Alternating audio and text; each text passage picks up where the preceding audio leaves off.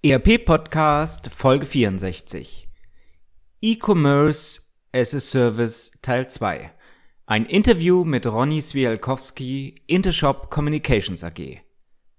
Wenn Sie wissen möchten, wie sich E-Commerce sowohl im B2C als auch im B2B rasant verändert, dann ist dieser zweite Teil der Folge mit dem strategischen Direktor Ronny Swialkowski der Intershop Communications AG genau richtig. Viel Vergnügen!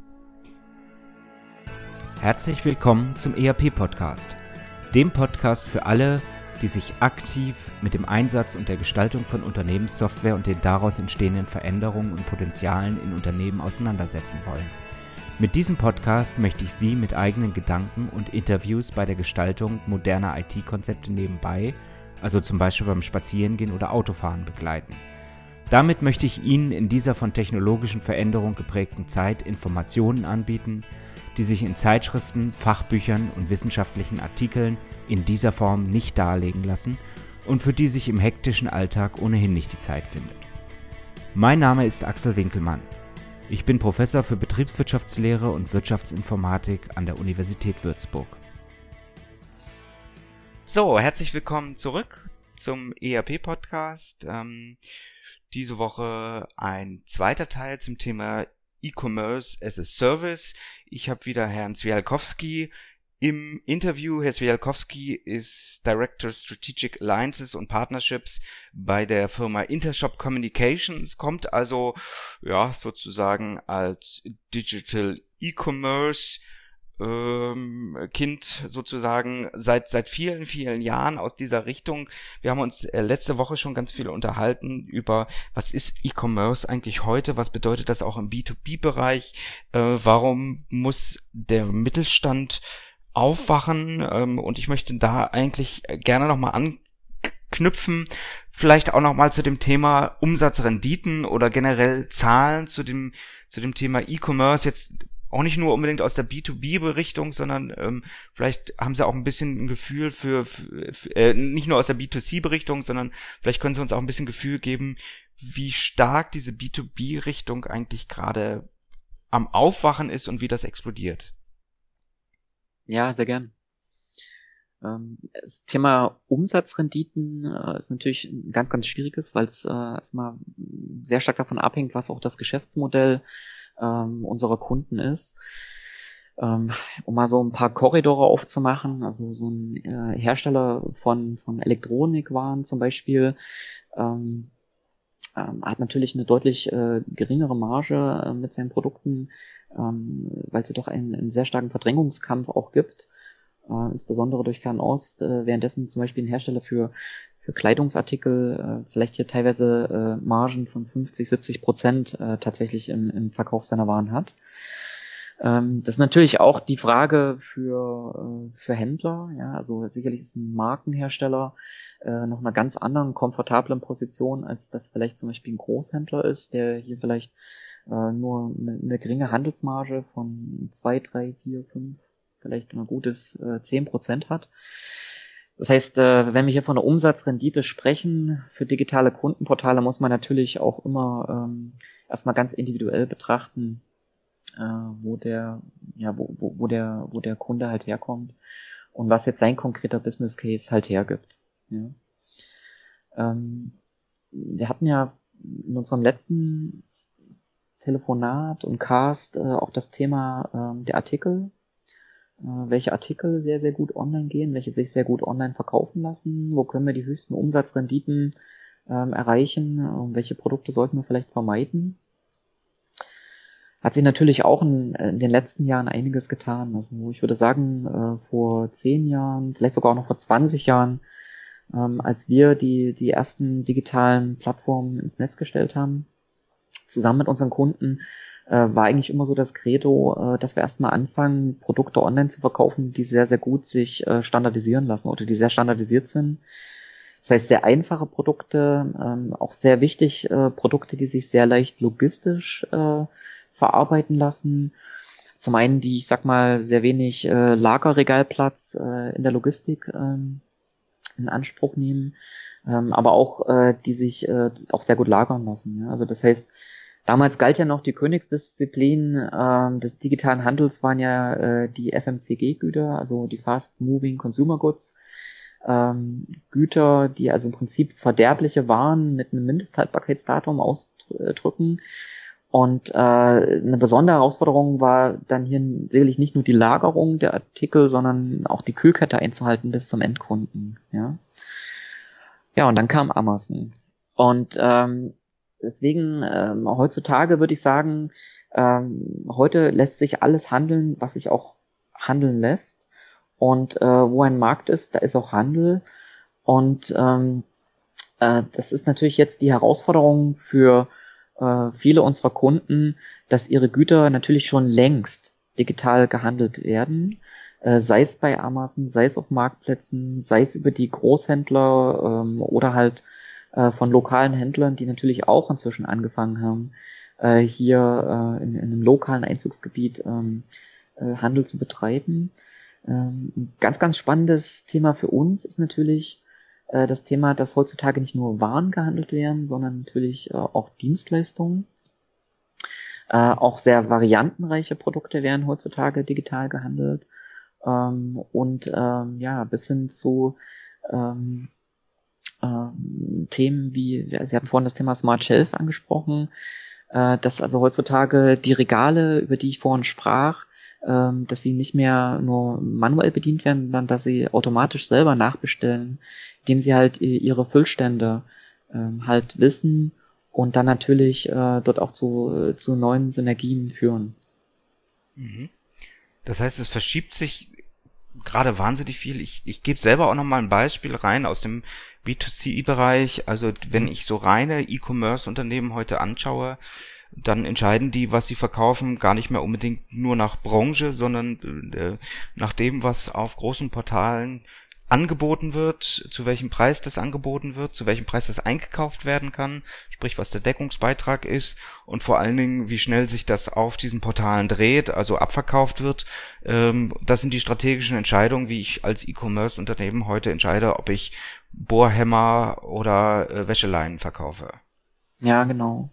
Und, äh, und da, sag ich mal, besteht auch die Gefahr, ähm, sich das Leben leicht zu machen. Also wenn ich mich jetzt mal in das äh, in die Lage versetze von äh, von einem Hersteller, ja und der möchte jetzt seine Waren verkaufen, egal ob jetzt an Endkunden äh, und er, ich sag jetzt mal B2C orientiert ist oder ob er an seine Geschäftskunden ähm, verkaufen will.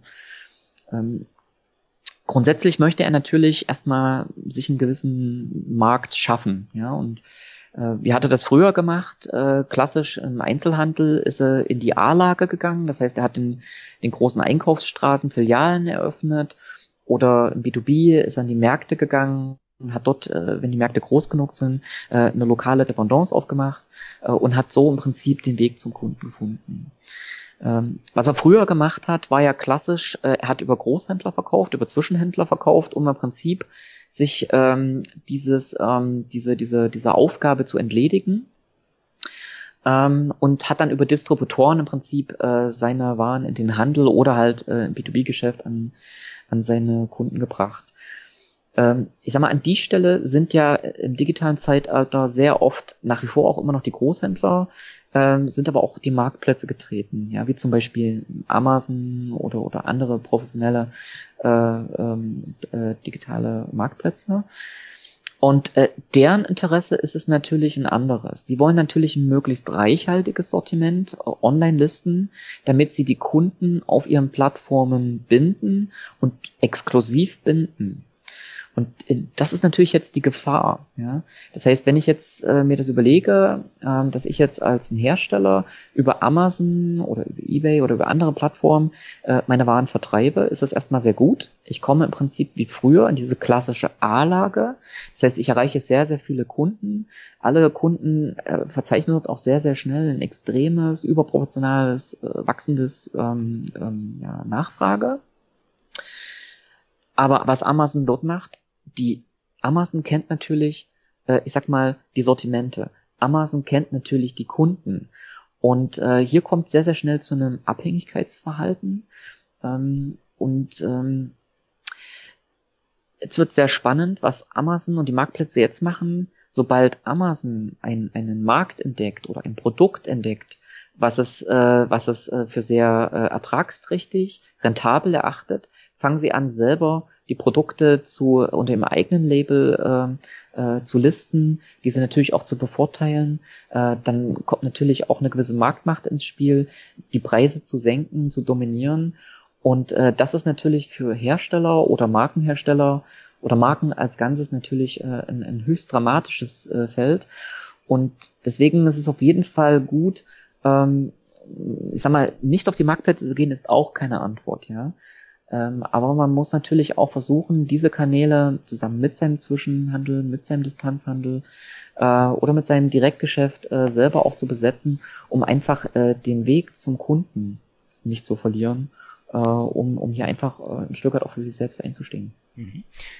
Ich nehme das mal als Stichwort ähm, für das Thema E-Commerce as a Service. Ähm, also wenn ich wenn ich in die alte Welt der der Intershop reinschaue, äh, wahnsinnig große Kunden, ähm, würde mich jetzt als als kleinerer, als mittelgroßer Mittelständler vielleicht erstmal abschrecken, weil ich ich, möchte ja eigentlich erstmal so erste Fußschritte in dieses Thema äh, digitaler Produktverkauf, äh, also über Online-Kanäle, Produktverkauf über Online-Kanäle, das möchte ich ja erstmal so Schritt für Schritt ähm, gehen wie gehe ich heute am besten vor?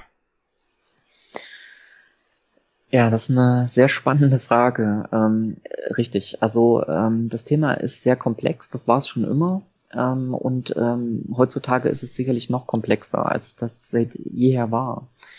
Äh, unsere Empfehlung ist hier immer, äh, nicht zu versuchen, ähm, alles auf einmal zu machen. Ja, bei Digitalisierung, ähm, also wir, wir sprechen bei unseren Kunden, wenn wir mit unseren Kunden sprechen, der erste Schritt, den wir immer machen, ist, wir versuchen, den digitalen Reifegraden unseres Kunden zu bestimmen im Dialog mit unserem Kunden, um jetzt einfach hier unserem Kunden, ich sag mal, eine möglichst passgenaue Lösung zu geben. Und das kann tatsächlich dazu führen, dass wir zu, gemeinsam mit den Kunden zum Schluss kommen, äh, dass vielleicht ähm, ähm, ein Online-Shop noch gar nicht die Lösung ist, und das ist immer sehr überraschend für unsere Kunden, äh, dass wir da an der Stelle so offen sind. Ähm, meistens ist aber der digitale Reifegrad von unseren Kunden deutlich höher, als wie sie es selber einschätzen, ja, weil sie viele ihrer Produkte schon längst über die letzten Jahre digitalisiert haben. Ja, ich meine, wir sind ja in Deutschland äh, schon immer federführend gewesen, ähm, gerade im Bereich ähm, Industrie 4.0 ähm, ist ja ein, ist eine Begrifflichkeit, die, die, sag ich mal, durch deutsche Unternehmen, auch durch den deutschen Mittelstand geprägt wurde und auch zur Marke geworden ist. Und äh, die Frage ist natürlich jetzt, mach, was machen wir jetzt daraus? Ja, nehmen jetzt wieder andere Wettbewerber in anderen Regionen dieses dieses Trendthema an und äh, kapitalisieren sie das? Deswegen ist unser Ansatz eigentlich immer äh, der Ansatz, ähm, also mindestens immer eines eines äh, MVP-Ansatzes, also als Minimal Viable Products. Das heißt, äh, wir versuchen klein zu starten, schnell zu starten, um den Schritt in die Digitalisierung einfach mit dem Kunden gemeinsam zu gehen. Und das kann zum Beispiel einfach nur ein Markt sein oder eine Marke oder ein Produkt oder vielleicht ist es auch nur eine Dienstleistung, die wir hier digital anbieten, um einfach mal in das Geschäft einzusteigen. Und dann wächst automatisch eigentlich der digitale Reifegrad unseres Kunden und äh, dann äh, gehen wir Schritt für Schritt ähm, evolutionär, agil zusammen mit dem Kunden äh, hier einfach äh, äh, den Weg. Und das mündet dann zum Schluss tatsächlich äh, in solchen Themen wie zum Beispiel Product as a Service. Das heißt, dass wir nicht nur Produkte äh, digital verkaufen oder sogar dann im weiteren Schritt vielleicht auch Dienstleistungen, die rund um die Produkte, Service-Dienstleistungen äh, angeboten werden, sondern es geht dann so weit, dass wir die Sensorik der Produkte, die schon sehr oft schon längst an Bord ist äh, von unseren äh, Produkten unserer Kunden, dann nutzen, um dann diese Produkte nicht mehr nur äh, zum Verkauf anzubieten, sondern nur noch rein zur Miete. Äh, und dann sprechen wir hier halt vom, vom Product as a Service, äh, wo dann eben nicht mehr das, der Wert des, des Produktes abgegolten wird, sondern nur noch die reine Dienstleistung. Also Sie haben vorhin so ein schönes Beispiel gebracht, äh, Smart Drill. Ähm, Smart Drill. Also im Vorgespräch äh, habe ich, ja. hab ich mir aufgeschrieben. Äh, Vielleicht können Sie das mal äh, plausibilisieren, was an der Stelle wirklich äh, E-Commerce as a Service für Sie dann auch bedeutend? Ja, gern, sehr gern. Ähm, ich versuche es mal plastisch zu machen. Wenn wir jetzt mal von dieser von der Bohrmaschine ausgehen, eine Bohrmaschine äh, würde man äh, früher hat man die im, im Baumarkt gekauft oder ähm, halt äh, online ähm, und ähm, dann war man im Prinzip mit der Bohrmaschine allein. Ja. Äh, wenn man sich aber anguckt, äh, bei der Bohrmaschine, was mit so Bohrmaschine oder mit einem Bohrhammer heutzutage passiert, ähm, die ist ja nicht die ganze Zeit im Einsatz. Das heißt, äh, was nutzt man sie? Man nutzt sie mal, um ein Loch zu bohren. Oder Bohrhammer zum Beispiel, ähm, die sind ja meistens auf einer Baustelle, wenn sie gebraucht werden. Aber meistens werden sie auf der Baustelle gebraucht, wo sie heutzutage eben nicht liegen. Das heißt, äh, was unsere äh, äh, Kunden hier getan haben, ähm, äh, was wir, oder was wir gemeinsam gemacht haben, ist, wir haben diese, diese, diese Maschinen mit Sensorik äh, versehen, wo man äh, zum einen GPS-Tracking zum einen herstellen kann. Das heißt, wo ist diese Bohrmaschine, wo ist dieser Bohrhammer? Äh, wir können aber heutzutage auch schauen, ähm, wie hoch ist die Drehgeschwindigkeit ähm, oder wie viel darf diese Maschine eigentlich leisten. Und das Spannende ist jetzt eigentlich, dass wir das jetzt verknüpft haben. Das heißt, äh, unsere Kunden können diese Bohrhammer oder Bohrmaschinen jetzt an ihre Kunden verkaufen oder sogar vermieten. Und sobald sie sie vermieten, können wir äh, in dem digitalen Kundenportal zum Beispiel die Laufgeschwindigkeit dieser Bohrmaschine freischalten. Und je nachdem, ähm, wie viel der Kunde halt gekauft hat, fährt sie halt mit 2000 Watt, 5000 Watt oder 8000 Watt. Und wir stellen das tatsächlich bei uns äh, im Kundenportal ein und äh, können zeigen, dass in Echtzeit diese Bohrmaschine tatsächlich schneller läuft oder langsamer läuft. Ähm, das führt dann natürlich sehr, sehr schnell dann auch in den Bereich äh, von, von Cryptocurrencies, von Micropayments. Ja, weil wir dann natürlich schauen müssen, diese Bohrmaschine läuft ja nicht einen Tag, sondern die läuft Sekunden oder Mikrosekunden. Und äh, das ist die Transaktion. Und die äh, müssen wir natürlich ähm, abrechnen. Das sind natürlich ganz neue Herausforderungen, die sich dort dann natürlich auch an, an das Abrechnungswesen äh, im ERP stellt. Ähm, und das lösen wir halt über Micropayments, über Cryptocurrencies. Und äh, jetzt, jetzt wird's ganz spannend für unsere Kunden, weil die können natürlich jetzt sagen, ich habe auf der Baustelle, suche ich gerade einen Bohrhammer. Ich kann jetzt genau sagen, wo ist dieser Bohrhammer. Das heißt, wir können jetzt den Auftrag ähm, an, an die Distribution schicken, die diesen Bohrhammer zum einen an die richtige Baustelle bringt. Der Kunde bezahlt aber auch nur die Bohrmaschine und den Bohrhammer für die Zeit, die er tatsächlich dort ähm, an der Baustelle verbringt. Und die Sensorik an Bord zeigt mir natürlich auch die Füllstände der Akkus zum Beispiel. Äh, ich sehe, äh, ist dieser Akku noch, äh, läuft er noch in normalen Parametern? Äh, oder muss ich einen Ersatzakku inzwischen liefern?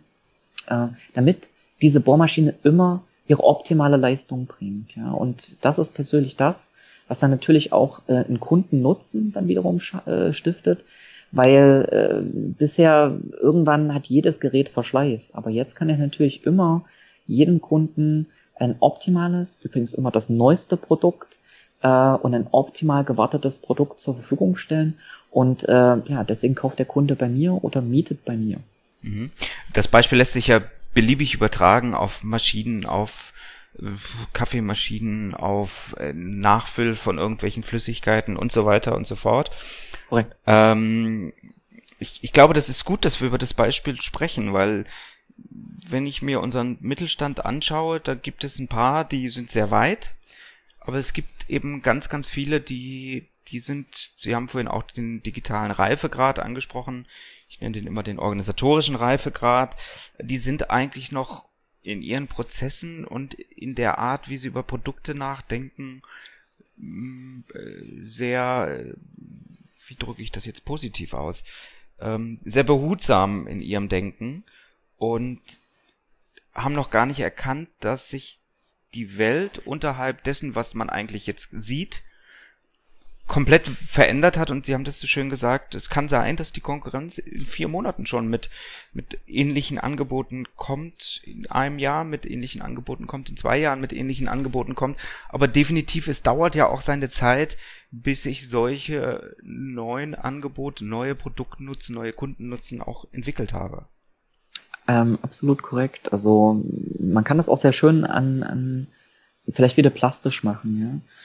Ja? Ähm, nehmen wir mal ähm, einen Hersteller von, sagen wir mal, von Wasseruhren. Äh, was hat er früher gemacht? Er hat Wasseruhren hergestellt, ähm, hat da sehr, sehr viel Erfahrung, äh, viele, viele Jahre Erfahrung gesammelt und baut äh, hochwertige Wasseruhren. Äh, das Problem von, von einem Wasseruhrenhersteller ist, dass diese Wasseruhren in der Regel sehr, sehr lange halten. Das heißt, wir reden hier von einem Produktlebenszyklus, der teilweise fünf Jahre, zehn Jahre, manchmal im, im Industriebereich sogar 15 Jahre ähm, äh, eigentlich ausmacht. Das heißt, ein Vertriebler, der äh, in der Vergangenheit äh, Wasseruhren verkauft hat, ähm, wird sehr wahrscheinlich die nächste Wasseruhr nicht mehr verkaufen, ja, weil er selber dann auch schon gar nicht mehr den Kunden betreut oder ähm, der Kunde einfach dieses Produkt gar nicht braucht. Was jetzt diese äh, Hersteller von Wasseruhren zum Beispiel jetzt macht, der bringt jetzt zum Beispiel eine Wasseruhr auf den Markt, die mit Sensorik ausgestattet ist, ja, also mit, mit IoT-Sensorik. Das heißt, äh, die Wasseruhren werden nicht mehr digital abgelesen, sondern digital senden sie das. Jetzt sagt typischerweise dieser Hersteller ähm, von Sensorik äh, oder von Wasseruhren, na gut, warum habe ich das gemacht? Ich habe das aus zwei Gründen gemacht. Zum einen, weil meine Kunden gesagt haben, ich bin nicht mehr gewillt, ich habe gar nicht mehr die Leute, um diese Wasseruhren äh, einzeln analog abzulesen. Plus, ähm, es passiert natürlich auch immer eine Menge Schwund, ja, und ich kann sie nicht zu einem Zeitpunkt ablesen. Es ist immer äh, kommt zu Differenzen. Deswegen habe ich das gemacht. Ich habe aber jetzt ein Problem. Diese Wasseruhren, äh, zum einen halten die jetzt nicht mehr so lang. Ähm, die halten nur noch wenige Jahre. Das heißt, ich habe auch ein Argumentationsproblem im Verkauf dieser Wasseruhren. Zum anderen kosten sie doppelt so viel äh, wie meine alten analogen Wasseruhren. Und mein größtes Problem, die ganzen Daten kommen zurück. Das heißt, was mache ich jetzt mit diesen ganzen Daten?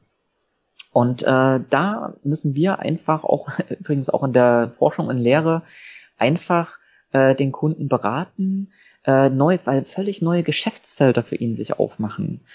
Weil, was zum Beispiel wir jetzt gesagt haben, in dem Fall war zum Beispiel, naja, ähm, schau doch mal diese Daten, die jetzt alle zurückkommen. Du bist doch als einzigster jetzt in der, in der Lage, zum Beispiel eine große Kommune zu beraten, weil du siehst ja, dass es irgendwo eine Wasseruhr, allein aus den historischen Daten, einfach äh, eine Anomalie von sich gibt. Das heißt, sehr wahrscheinlich wird dort ein Leck sein. Auch wenn heutzutage die Kommune noch nicht weiß, dass dort ein, ein, ein Rohr leckt, äh, kann heutzutage schon der Hersteller von Wasseruhren sagen, dass in einer bestimmten Straße, in einer bestimmten Region sehr wahrscheinlich eine Leckage ist. Ja? Und das ist es halt, das sind diese neuen Geschäftsmodelle. Das ist sehr oft auch Beratungsmodelle.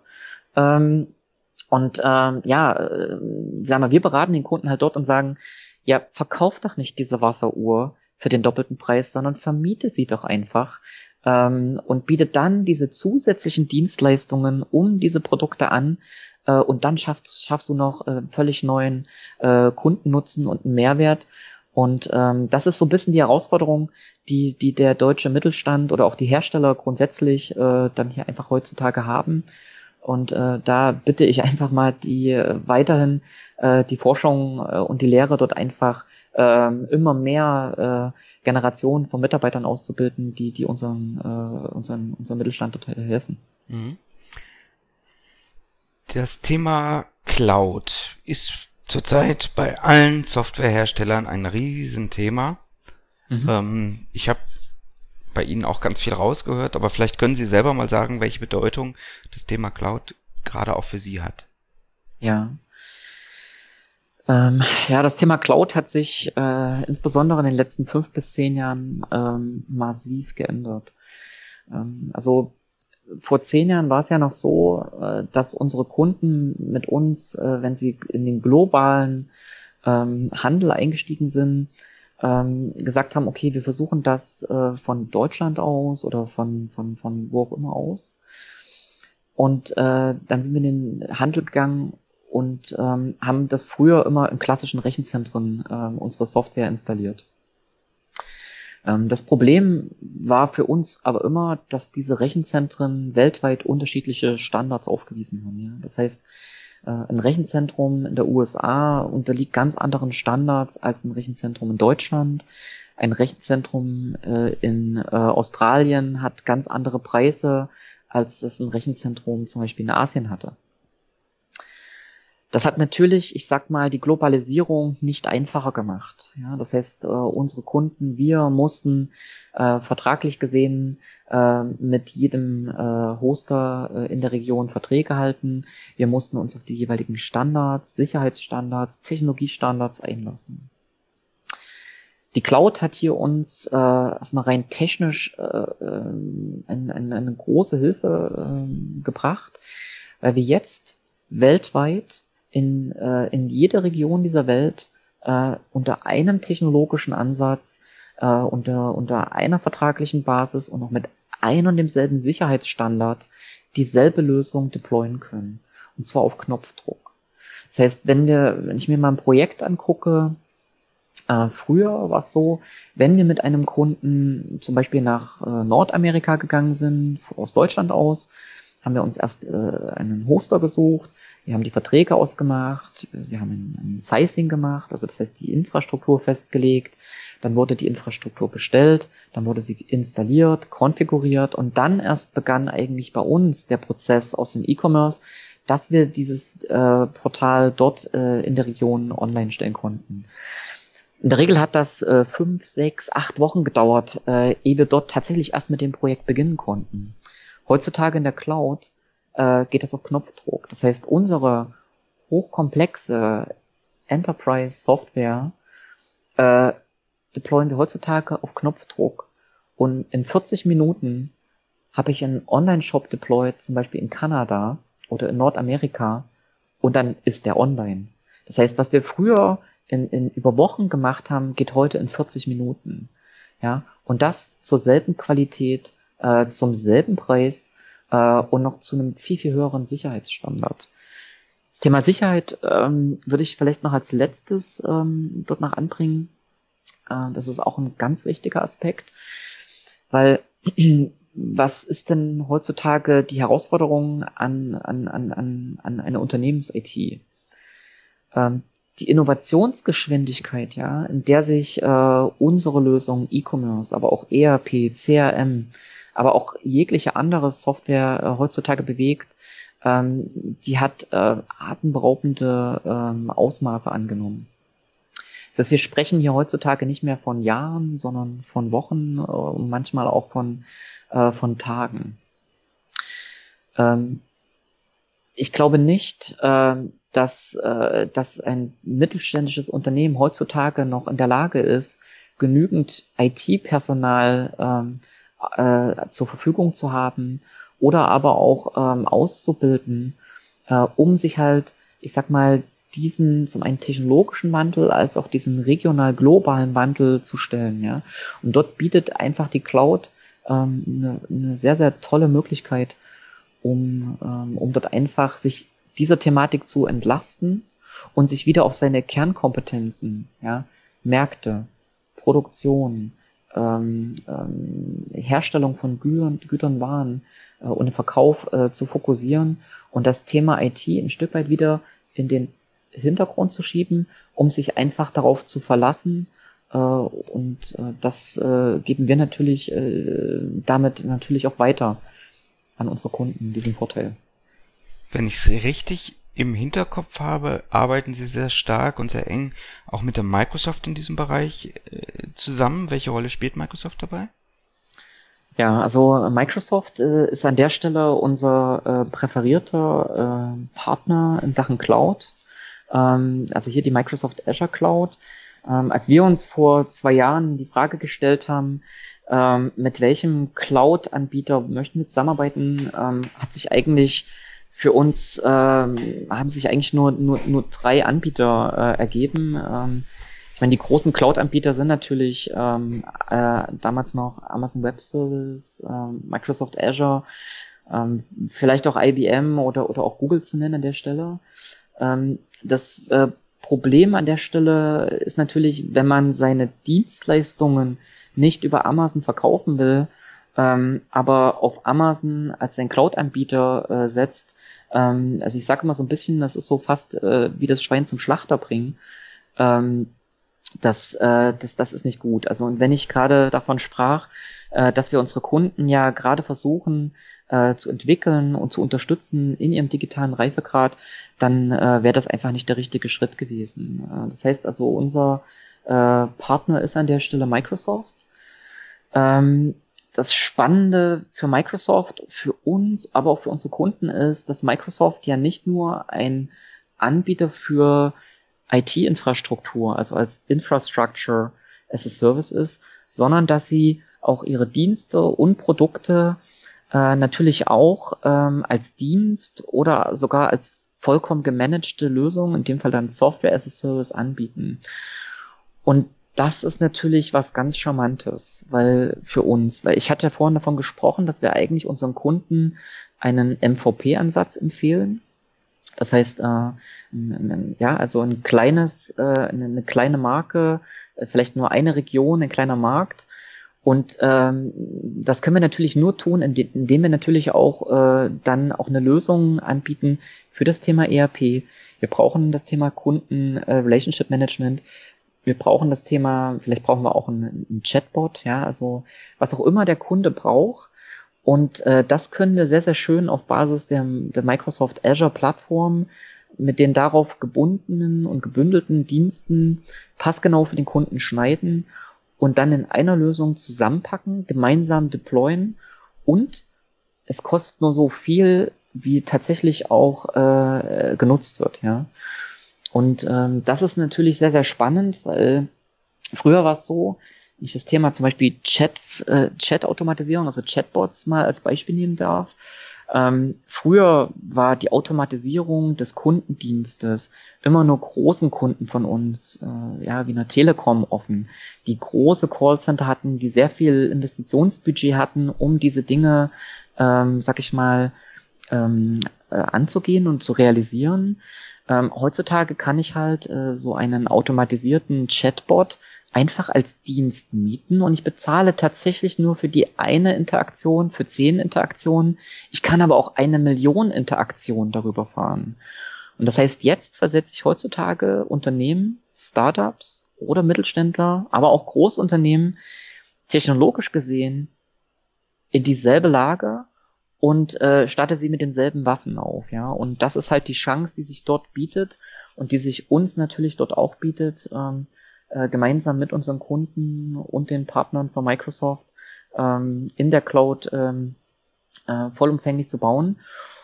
Und jetzt kommt es drauf an, ja, äh, klappt die Idee, können wir sie groß skalieren. Wir müssen dort nicht, äh, ich sag mal, dann die nächste Iterationsstufe oder den nächsten Level, technologischen Level angehen. Das geht dann im Prinzip, das skaliert unendlich. Ähm, Wenn es aber nichts wird, können wir es auch wieder einstellen und können uns dem nächsten Thema widmen. Und das, das bringt halt unheimlich viel Geschwindigkeit in die Innovation, ohne dabei, ich sag mal, die, die ganz, das ganz große finanzielle Risiko eingehen zu müssen. Mhm. Ähm, ich glaube, das wird auch weiterhin ein sehr, sehr spannendes Thema sein und, und wir haben ja auch äh, gehört, Folge 44 habe ich auch mit Microsoft selber über das Thema Microsoft Cloud gesprochen. Was mhm. für ein wahnsinniger, was für ein gigantischer äh, Power da eigentlich äh, aufgebaut worden ist, gerade die letzten Monate äh, im, im letzten Jahr und auch noch in 2018 aufgebaut werden wird. Also ich kann mir schon gut vorstellen, dass man dort als E-Commerce-Anbieter oder als Kunde eines E-Commerce-Anbieters ganz, ganz viele zusätzliche Dienste, eben E-Commerce as a Service, äh, auch noch zusätzlich nutzen kann, die einem hilft, sein eigenes Digitalangebot noch weiter nach vorne zu tragen, ja? Richtig. Korrekt ich würde gern zum Abschluss nochmal ein paar persönliche Fragen an Sie äh, stellen, sozusagen unsere äh, persönliche Blitzlichtrunde mit der Bitte um äh, kurze Antworten. Herr Swiatkowski, vielen, vielen herzlichen Dank schon mal äh, für diesen inhaltlichen Überblick. Ich glaube, es ist sehr klar geworden, wie sich wie sich E-Commerce verändert hat, wie die, wie die Intershop sich auch verändert hat und, und was die Herausforderungen jetzt auch gerade für den Mittelstand sind. Ähm, ich glaube, das macht auch Ihren Beruf letztendlich aus, oder? Warum sind Sie beruflich das geworden, was Sie heute sind? Ja, warum bin ich das geworden, was ich heute bin? Ähm, also ich äh, bin das geworden, äh, was ich heute bin, zum nächsten Mal wegen meiner Ausbildung. Ähm, ich habe also Wirtschaftsingenieurwesen studiert äh, und dort äh, eine Vertiefungsrichtung Internet Business Engineering. Das heißt, äh, mein Weg war sozusagen vorgezeichnet, ähm, damals noch motiviert ähm, durch ähm, die Dotcom-Blase ähm, aber im Prinzip, was wurde dort ausgebildet? Wirtschaftsingenieure oder Wirtschaftsinformatiker. Wir sind ja die Schnittstelle zwischen Business und IT. Und das hatten damals ähm, unsere Professoren und äh, unsere Alma Maters halt äh, schon erkannt und haben uns äh, glücklicherweise ausgebildet und äh, das hilft mir heutzutage ähm, jeden Tag. Das ist schön, dass fast alle meiner Gäste irgendwie so ein Plädoyer für unsere Bindestrich äh, also bei Ihnen ist es der Wirtschaftsingenieur, bei meinen Studierenden ist es der Wirtschaftsinformatiker, äh, ohne dass ich darauf dränge, sozusagen nennen. Ähm, also ich glaube, dass gerade in diesen Bindestrich äh, Berufen unglaublich viel Potenzial auch für die Zukunft steckt. Was war Ihr größter beruflicher Erfolg, wenn Sie so ein bisschen zurückschauen? Ja, das lässt sich gar nicht so auf einen beruflichen ähm, Erfolg ähm, reduzieren. Ähm, ich hatte ja gesagt, dass eigentlich ähm, meine gesamte berufliche Karriere eigentlich ein, eine einzige, äh, sag ich mal, ein Change ist, ja. Ähm, ich würde sagen, äh, noch zu meinen Zeiten, als ich als, als Online-Business-Manager für Intershop tätig war, ähm, da war, waren für mich meine größten beruflichen Erfolge, als äh, mein Kunde mich anrief und sagte, ähm, lebt das System noch? Ähm, wir haben hier schon 5000 Orders äh, bekommen ähm, und wir dann gemerkt haben, äh, dass das System sogar noch schneller geworden ist äh, und wir es nicht gemerkt haben in dem Sinne. Das heißt also, das war damals sicherlich, waren das meine größten äh, beruflichen Erfolge. Ähm, später, ich sag mal eher im beratenden ähm, Tätigkeiten oder vertrieblichen Tätigkeiten äh, war, war mein größter Erfolg, als ich bei ähm, einem Großkonzern in der Schweiz saß, äh, großer Lebensmittelhersteller äh, und ihn äh, gemeinsam mit einem Partner eine Lösung verkauft hatte für einen hohen siebenstelligen Projekt und Betrag und er mich nach der Vertragsunterschrift das erste Mal fragte, ob er jetzt auch mal das System sehen kann. Und da wurde mir eigentlich klar, dass sich äh, der Markt komplett gewandelt hat äh, von einem von einem Produktvertrieb hin zu einem reinen Lösungsvertrieb und dass die Produkte immer mehr in den Hintergrund äh, äh, rücken und es tatsächlich den Kunden mehr um die Lösung und die äh, Lösungsberatung geht. Und ähm, das waren so die größten Erfolge. Ähm, jetzt in der Zusammenarbeit meiner jetzigen Tätigkeit mit Microsoft äh, war, war, denke ich, mein größter Erfolg äh, der Ritterschlag von Microsoft, ähm, als ein Kollege von Microsoft zu mir meinte, ähm, dass inzwischen wir Microsoft vorantreiben und nicht sie uns erdrücken. Und äh, das ist ja auch ein Stück weit eine Auszeichnung dann, dann unserer Arbeit und der Lösung, in der wir gemeinsam arbeiten. Jetzt verändert sich ja die Branche massiv. Also das treibt natürlich alle Branchen vor sich her. Ähm, Gibt es da überhaupt noch eine Chance, sich weiterzubilden? Haben Sie persönlich Bücher, Internetdienste, wo Sie sich beruflich, vielleicht auch privat äh, weiterbilden und die Sie unseren Zuhörern auch empfehlen können? Ja, also viel Zeit bleibt natürlich nicht äh, für, für, für Weiterbildung äh, im Beruf, weil, wie gesagt, diese Innovationsgeschwindigkeit so hoch ist. Ähm, was ich jedem empfehlen kann, sind natürlich äh, Hörbücher und Podcasts. Äh, just einen äh, hören wir ja oder in einem sprechen wir ja heute. Ähm, mich haben aber, wir mal, zwei Bücher tatsächlich dann noch äh, im letzten Jahr gefesselt. Ähm, also das eine ist ein, ein, ein Buch äh, über, über den digitalen Wandel, ähm, äh, ein Buch von, von, von dem CEO von, von, von Microsoft, Satya Nadella, Hit Refresh. Ähm, mich hat einfach mal interessiert, wie konnte so ein Technologiekonzern Microsoft sich in nur zwei Jahren so wandeln? Und äh, das Spannende für mich war dort, nicht die Story von Microsoft zu hören oder zu lesen, äh, sondern tatsächlich die Parallelen äh, zu selbst unserem eigenen Unternehmen zu sehen. Und das hat mich wiederum daran bestärkt, dass eigentlich nicht nur Microsoft sich digital wandelt, ähm, sondern, ähm, sondern jedes Unternehmen. Und wir haben, äh, wir haben alle das, äh, das, das gleiche Thema. Ähm, Und ähm, ja, also das, ähm, das wäre das. Ansonsten, äh, wir haben auch eine Reihe von White Papern ähm, zur Digitalisierung, ähm, zum Thema Cloud ähm, oder auch zu, zu Synergien äh, zwischen den Produkten CRM, ERP und auch Commerce. Äh, das kann ich jedem empfehlen, ähm, weil wir da einfach mal versucht haben, das in wenigen Seiten äh, auf einen kurzen äh, Nenner zu bringen, äh, um die, sagen wir, die, die kostbare Zeit, die wir alle haben, äh, nicht noch mehr in Anspruch zu nehmen. Mhm. Wir werden auf die White Papers auch entsprechend in den Show Notes zu dieser Folge verlinken, so dass unsere Zuhörer da auch direkt äh, drauf kommen. Jetzt haben Sie gerade gesagt, Microsoft hat sich sehr stark verändert. Ich glaube, das ist noch vielen gar nicht so bewusst, was da für ein Wandel die letzten, na sagen wir mal zwei, drei, vielleicht vier Jahre, aber eher die letzten zwei Jahre äh, passiert ist. Ähm, wenn Sie sich mal Ihr eigenes Umfeld anschauen, wie wird sich Ihrer Einschätzung nach in den nächsten zehn Jahren Ihr Business, Ihr Umfeld verändern? Ähm, ja, also wir werden äh, immer weniger äh, Software selber schreiben, sondern wir werden sie nur noch äh, konfigurieren. Ähm, es kommen ja immer mehr die neuen Generationen, die Millennials, Generation X, jetzt gerade in Führungspositionen und, äh, äh und Entscheidungspositionen. Und äh, diese Generation, die sind es nicht mehr gewohnt, äh, Software selber zu schreiben, ja, oder zu programmieren, sondern die werden immer mehr zu Usern, zu Konsumenten. Ähm, und das heißt, die, äh, diese Sache wird sich sehr stark verschmelzen. Und das andere, was, äh, was ich sehr, sehr stark sehe, ist äh, eine Verschmelz Verschmelzung der Grenzen zwischen Arbeit und Privatleben. Ja? Also unsere jungen Kollegen heutzutage sind always on. Ja? Die, äh, die fragen gar nicht mehr danach, von wann bis wann müssen sie arbeiten, sondern fragen eher, äh, was für technologische Möglichkeiten könnt ihr mir zur Verfügung stellen, dass ich jederzeit die Aufgaben, die ich ähm, halt mir gestellt werden, bewältige. Man braucht da ein bisschen Vertrauen, dass man denen auch vertraut äh, und nicht so viel kontrolliert.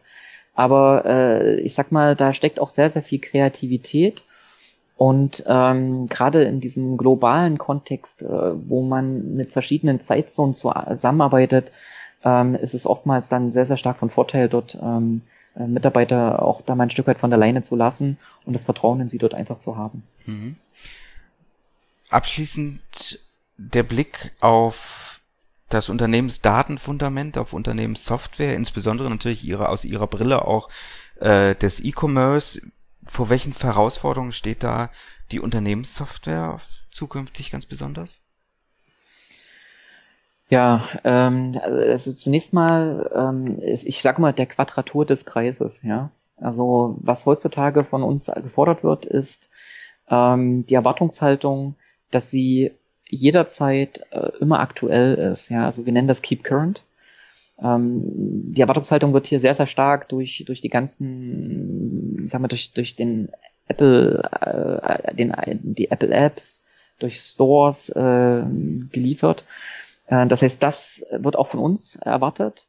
Ähm, dabei aber trotzdem agil und flexibel zu bleiben, natürlich nach wie vor extrem äh, reichhaltige Funktionen äh, zu liefern, aber trotzdem immer noch intuitiv erlernbar zu bleiben äh, und äh, natürlich immer robust und skalierbar zu bleiben. Ja, also das sage ich mal die Quadratur des Kreises, äh, die die wir hier sehen.